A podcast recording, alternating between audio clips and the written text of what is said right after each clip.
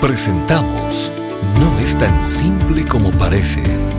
Las respuestas del doctor Miguel Núñez a tus preguntas del día a día. Bienvenidos. ¿Qué hacer cuando el gobierno se opone a Dios directamente?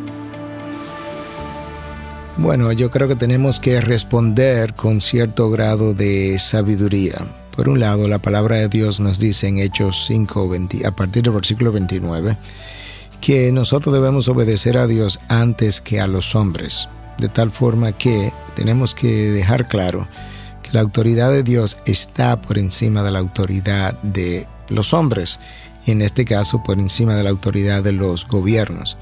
Si el gobierno te obliga a participar de una actividad que es contraria a la disposición de Dios, creo que el cristiano debe resistir esa práctica y pagar las consecuencias.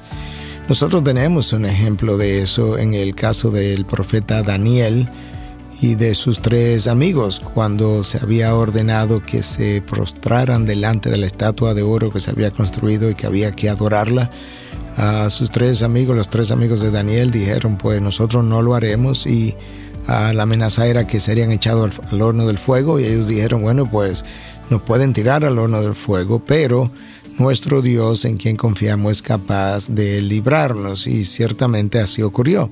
Ellos fueron tirados al horno del fuego y Dios milagrosamente los libró de tal, de tal castigo. Ahora, no siempre las cosas suceden así.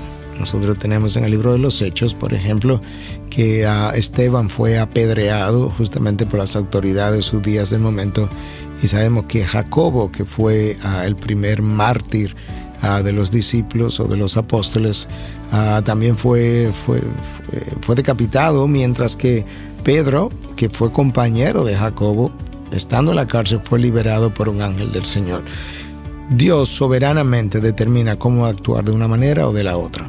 Ahora, al mismo tiempo, nosotros tenemos que ser sabios. Si nosotros estamos viviendo bajo un régimen donde hay una opresión y un impedimento de que se predique la palabra públicamente, quizá nosotros tengamos que obedecer a, esos gobiernos como ha ocurrido en China y ocurrió en su momento en Cuba también, justamente porque también la palabra nos manda a someternos a las autoridades de turno. Pero lo que ha ocurrido en esos lugares es que la iglesia subterránea, la iglesia verdad oculta, ha seguido predicando la palabra precisamente bajo el otro principio de que hay que obedecer a Dios antes que a los hombres y por tanto tenemos que seguir predicando la palabra. La pregunta es cómo lo vamos a hacer. Y ahí la palabra nos da también lineamiento, nos dice que debemos ser, debemos ser sabios como la serpiente, aunque seamos inocentes como las palomas.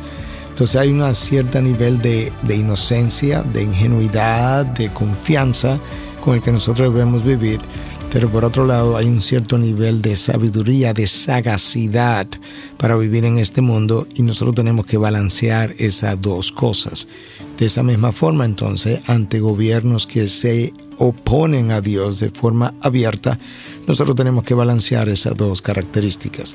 Pero al final del camino siempre tendremos que obedecer a nuestro Dios por encima de los dictámenes de los hombres y por tanto la predicación de la palabra nunca se ha detenido independientemente de las prohibiciones que ha enfrentado a lo largo de los años por diferentes tipos de regímenes.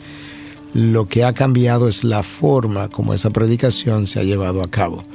Ah, gracias a Dios, en un país como Cuba hoy en día, pues las iglesias están predicando el Evangelio y la iglesia ha ido creciendo. Sin embargo, en Corea del Norte ahora mismo es imposible hacer algo así sin sufrir la persecución.